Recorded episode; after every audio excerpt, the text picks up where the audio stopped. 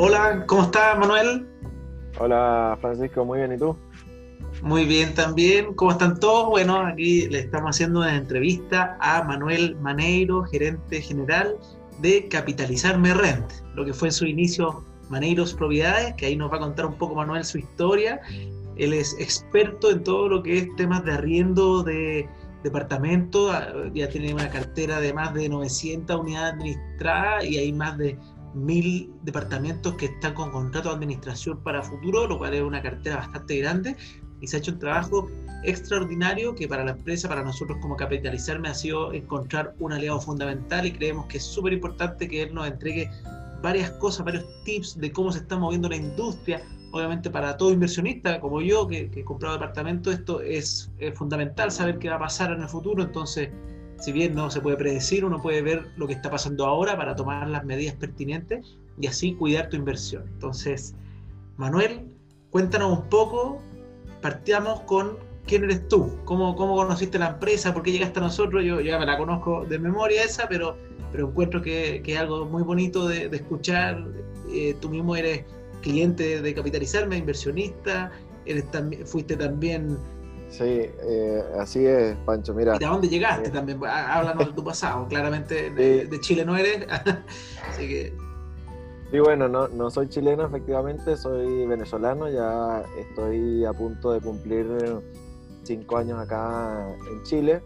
Bueno, el, el negocio ha, ha, avanzado y ha crecido muchísimo, como tú lo dijiste, en números interesantes. Te voy a corregir algunos números ahí porque han crecido más. Pero efectivamente eh, llegué a Chile hace unos años atrás. El negocio Maneiros Propiedades, que fue mi empresa en ese momento, nace porque al llegar acá me estafan con el primer arriendo del departamento que conseguimos arrendar acá para vivir con mi esposa cuando llegamos. Eh, a, a, raíz de esa estafa que nos hacen, en, empecé a entender cómo legalmente funcionaba esto y por, por qué pasaba, ¿no? Entonces yo dije, pucha, aquí hay un, un área de, de, de, oportunidad. Esta gente si se dedicaba a estafar y tenía más de 60 departamentos de administración, yo decía, si, si lo hago bien, honestamente, cubrimos a todo el mundo, velamos por los intereses de los inversionistas y de los arrendatarios, eh, lo, lo, lo, lo, vamos a lograr. Y entonces ahí nace mi negocio y ahí empezó Gabriel a interesarse por quién era yo, qué estaba haciendo yo, cómo había llegado ahí, todo este tema. Y nos enteramos mutuamente yo me enteré de que Capitalizarme tenía Capital Rent en aquel momento y Gabriel se entera de que yo también tenía mi, mi empresa. Entonces, eh, ahí nace una, una, buena relación de, de, oye, ¿cómo hago esto? ¿Cómo hago lo otro? ¿Cómo solucionaste tú estos problemas? Y, y empecé a darle a Gabriel, yo, a Gabriel, consejos. Muy bien, sí. Cosa, o sea, todos recibimos consejos a diario. Exactamente. Es de, de, los, de los pioneros en, en pedirle a gente que sabe más que uno un desayuno toda la semana para aprender. Sí, así es. Entonces... No, no, no, cuesta nada pedirle a la gente que sabe un, tomarse una, una, comerse una paila de huevo en, un, en, en los castaños. Efectivamente era así, las conversas eran como de Gabriel, oye, tomémonos un café. A todo esto, Gabriel Cid es fundador de Capitalizarme, para quien no lo conoce obviamente, y hacer contexto de, de lo que estamos hablando.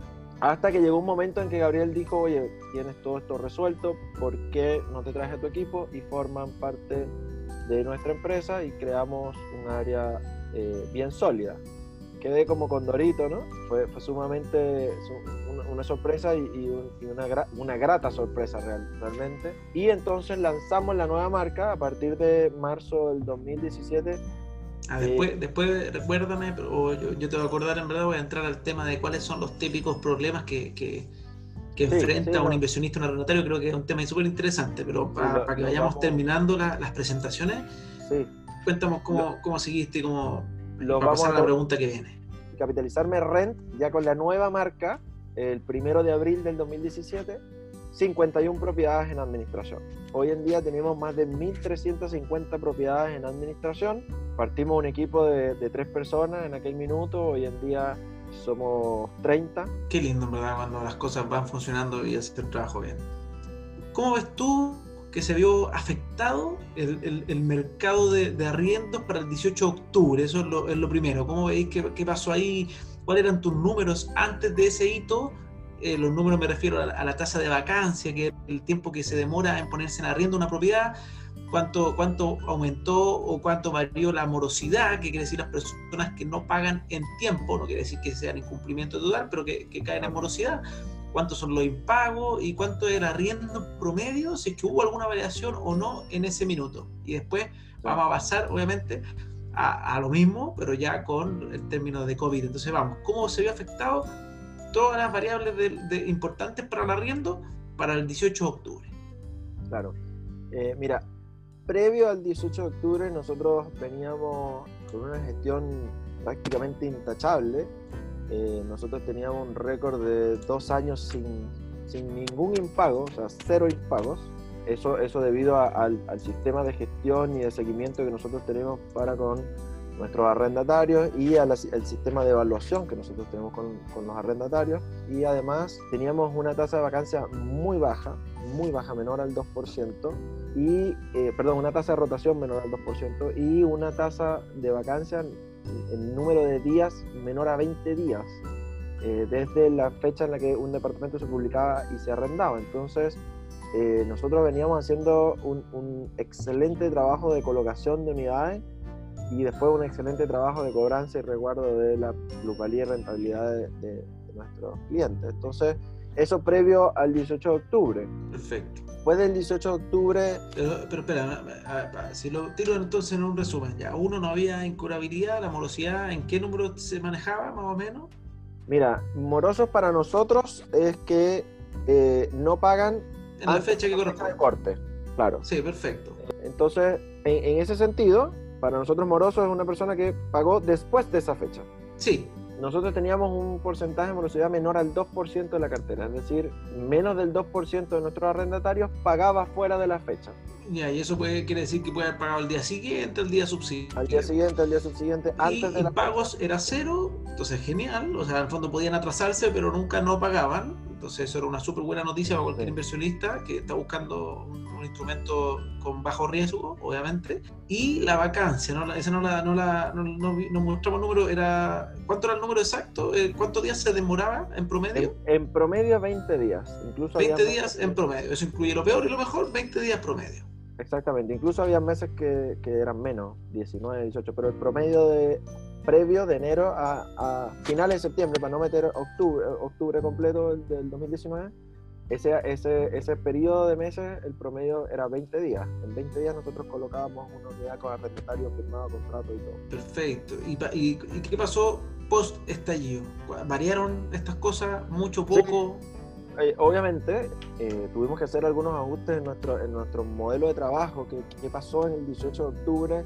Era tema de era, era incómodo trabajar el 18, eh, post 18 de octubre porque eh, las protestas eran constantes, todos los días. Hubo toques de queda largos, que el trabajo nuestro, prácticamente la mitad de nuestro trabajo ocurre en la calle, entonces al no poder los corredores mostrar las propiedades, pues obviamente bajó un poco el, el, tema de la velocidad de arriendo. Sin embargo, no fue tanto, pasamos de 20 días a 23 días, entonces no, no fue un impacto demasiado grande. Nuestro promedio previo al 18 de octubre en valores de arriendo, pensando en que es una cartera de inversión, es decir, son... Ah, esto, esto es súper importante para la gente, perdón la interrupción, pero, pero es una, una pequeña pausa que obviamente, para que todos sepan, Capitalizarme Rent es una empresa que se dedica 100% a propiedades pensadas para la renta. Entonces, para que entendamos dónde nos estamos manejando, el 80% de tus clientes en qué comunas se sectorizan, para, que la gente se haga una idea de, de cuáles este, estos barrios donde se está arrendando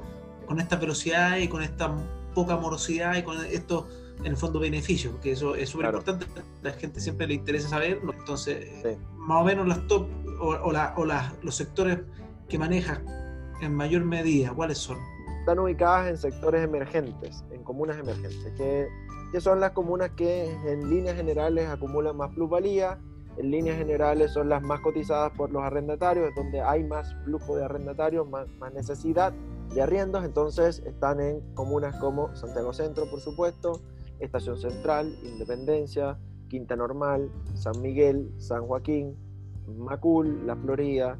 Esas son las comunas que son comunas emergentes, que tienen proyectos de desarrollo, por ende van a acumular plusvalía en el tiempo. Y en esos sectores son donde están 78-80% de nuestras propiedades.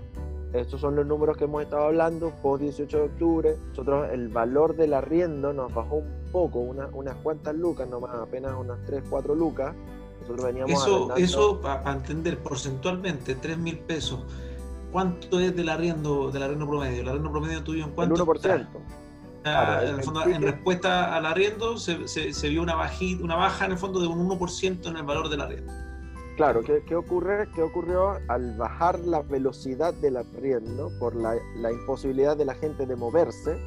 Eh, por el tema de las protestas, las barricadas, horas donde la, la, movilidad de las personas estaba reducida y por eso... Claro, exacto. Entonces, el, el tema ahí, al, al, haberse afectado eso, pues obviamente baja un poco la demanda. La persona que necesita arrendar rápidamente su propiedad tiende a bajar un poco el arriendo para poder colocarla más rápido. Genera un atractivo hacia tu propiedad, bajándole el precio.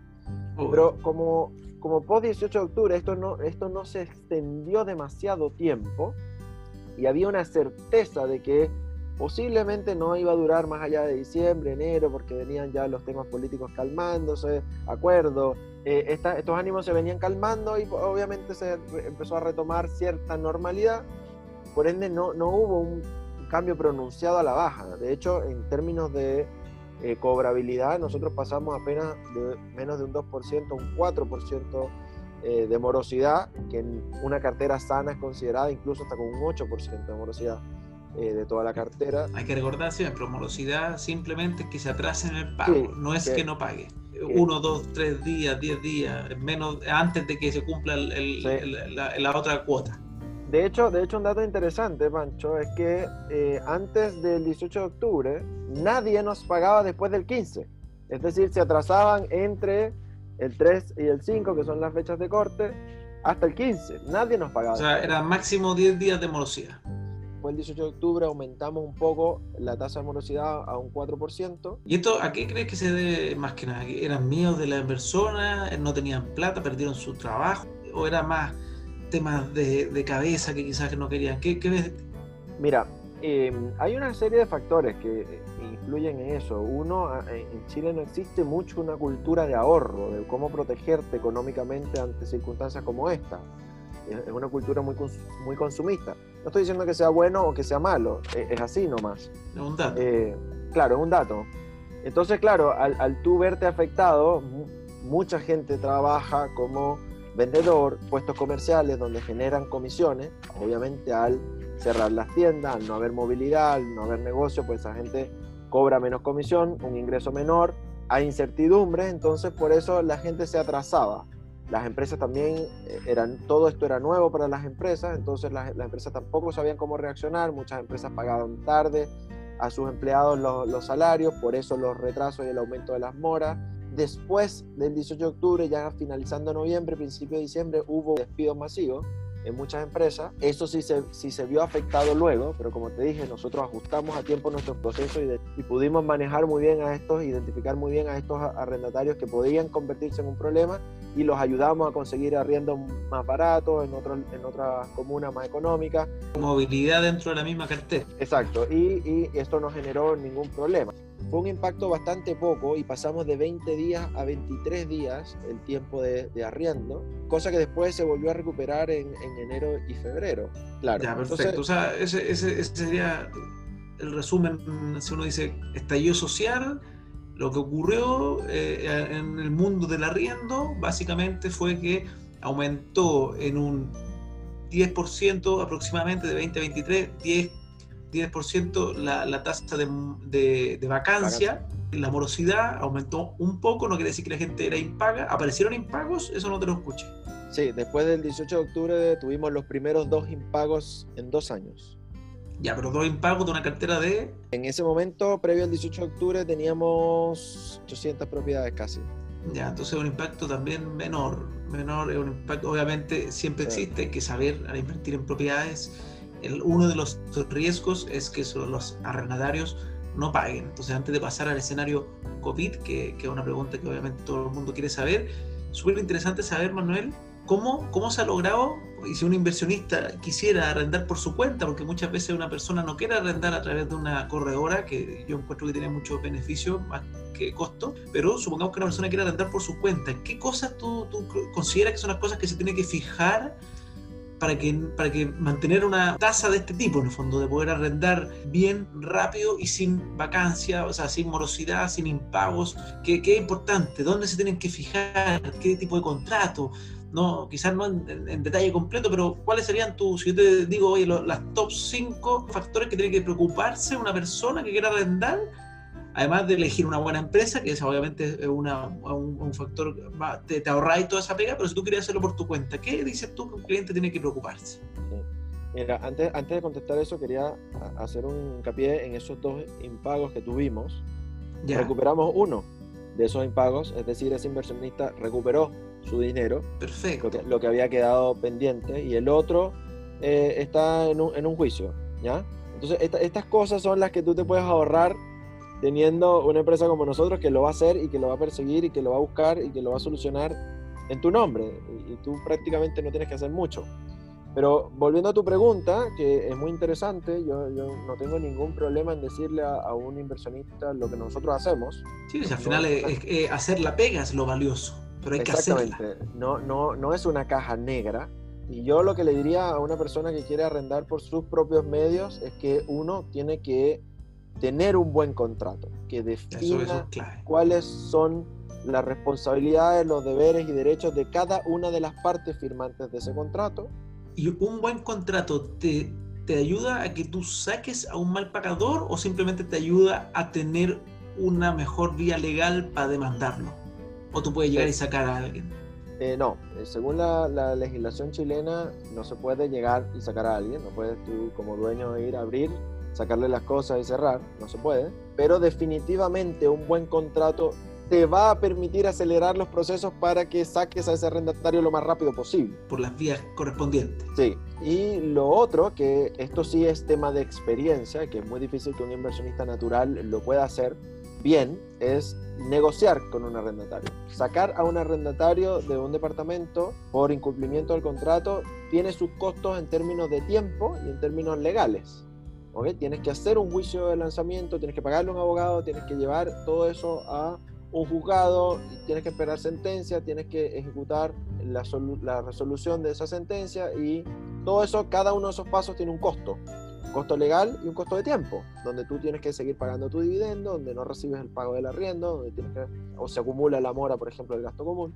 Entonces, lo que sí es difícil y que nosotros hacemos y que es parte del, éxito también, es saber negociar con el arrendatario para que el costo sea de salida sea lo menor posible para el inversionista y la propiedad se recupere lo más rápido posible sin tener que incurrir en un juicio. Y, eso tenemos mucha práctica y mucha experiencia haciéndolo y es por eso que tenemos tan pocos impagos. Entonces, uno, un buen contrato, para hacer un, ya, que te gusta este resumen, uno, un buen contrato que delimite cada una de las responsabilidades, deberes y derechos de cada una de las partes, es decir, el propietario y el arrendatario, que tenga todo escrito, fechas de entrada, fechas de salida, fechas de pago, multa, etcétera, etcétera, etcétera. Un buen valor de arriendo. La velocidad con la que tú arriendes va a estar directamente relacionada con la ubicación y el precio de esa propiedad. Entonces, si tú tienes una propiedad que tú publicaste muy por encima del precio promedio del mercado, esa propiedad va a tardar más en arrendarse. Ahí una persona que el precio promedio, uno se basa simplemente en los portales o los portales tienen lo que va quedando que es más caro. ¿Qué, ¿Cuál es la experiencia cuando uno dice, ah, voy a arrendar, pongo el precio que aparece en, en cualquier portal? Es un poquito más complejo que eso. Sí, nosotros tenemos obviamente un sistema que va calculando según lo que nosotros ya tenemos en cartera y según lo que vamos recibiendo de diferentes portales y de algunos informes que recibimos financieros de especialistas que calculan esto todos los, todos los meses y por trimestre. Y así nosotros tenemos un, un precio promedio del mercado. Además también sabemos cuáles son las, las tasas que tienen que pagar los inversionistas en dividendos, entonces también tratamos de jugar con todas esas necesidades que también vienen de parte del inversionista. Pero al final el precio lo pone el mercado, es cuánto está dispuesto a pagar un arrendatario por esa propiedad. Y, lo, siguiente que tiene que ver con ese punto es que hay que tener la cabeza fría para tomar la decisión rápido. Si tú tienes publicada una propiedad una, dos, tres semanas en un portal o, o, en varios portales, tienes que saber en qué momento lo vas a bajar o en qué momento le vas a ajustar el precio para que siga siendo competitivo y pueda arrendarse rápido. En tercer lugar, una buena evaluación de ese arrendatario. ¿Qué, ¿Cuáles son los documentos que le voy a pedir? ¿Cómo lo voy a evaluar financieramente, personalmente? hacer una visita con ese arrendatario para, para verlo, para conocerlo. Ahí tú vas a enterarte de, quién es, de quién, quién va a vivir con él, su núcleo familiar, qué costumbres tiene, eh, si llega puntual, si no llega puntual, si se limpia. todos esos factores son puntitos que uno dice, check, check, check, para un buen arrendatario posible arrendatario. Exacto, y son cosas que nosotros tenemos entrenados. uno, uno como inversionista normalmente no se da el tiempo de ir a conocer lo que entiendo en la generalidad cuando uno tiene un trabajo full time. Claro, el, tema está en cuánto, yo siempre le pregunto al inversionista, más allá de, oye, ¿cuánto cobras tú? Yo, yo, lo que le pregunto es, ¿cuánto ahorro en tiempo quieres tener? Más allá de que nosotros cobremos el 8 o el 7% del valor del arriendo como comisión, es cuánto vale el tiempo del inversionista. ¿Cuánto vale tu tiempo? Porque tú tienes que ir a la notaría, tienes que gestionar, tienes que ir a mostrar el departamento, tienes que publicarlo, tienes que recibir a, a, los interesados, tienes que responderles, tienes que pedirle la documentación, tienes que revisar la documentación, tienes que analizarla, tienes que redactar el documento, tienes que ir a notaría, tienes que notariarlo, tienes que hacer un inventario, tienes que entregar la propiedad, tienes que tomarle fotos, después tienes que cobrarle todos los meses, después tienes que verificar si pagó el gasto común, la luz, el agua, eh, hacer las declaraciones. un montón de pega. La cantidad de pega es enorme. Ya, ya habíamos hablado del contrato, habíamos hablado de la evaluación del, del, arrendatario, ya habíamos hablado del precio. Falta el tema de la recepción de la propiedad cuando es nueva de parte de la inmobiliaria. Hay que hacer una muy buena inspección, garantizar que la propiedad está habitable para que cuando... ¿Qué, te evita eso? E-, eso lo que te evita es costos y dolor de cabeza a futuro, porque tú haciendo una buena inspección, que nosotros, nuestros, nuestros corredores están capacitados para ello, para detectar detalles que un inversionista inexperto no va a detectar y va a verificar cosas que realmente van a garantizar que el arrendatario entre a vivir a una propiedad que está bien para, para vivir y que no va a tener problemas en el corto o mediano plazo. Entonces nosotros revisamos absolutamente todo eh, los soquetes, los switches, los interruptores, los tomacorrientes, las llaves, los bajantes de agua, los WC, las duchas, eh, el electrógeno, eh, el, grupo eléctrico, los, automáticos. Nosotros probamos absolutamente todo para garantizar que si hay algo allí, hay algún problema allí, la postventa de la constructora y de la inmobiliaria lo solucione antes de que entre el arrendatario, porque una vez el arrendatario adentro, ya es pega del inversionista gestionar con la inmobiliaria, que haga la postventa, que vaya, tiene que llamar al, arrendatario, oye, estás el lunes ahí a tal hora, la postventa va a ir, después no fue, tiene que hacerle seguimiento, todo este tema es tedioso.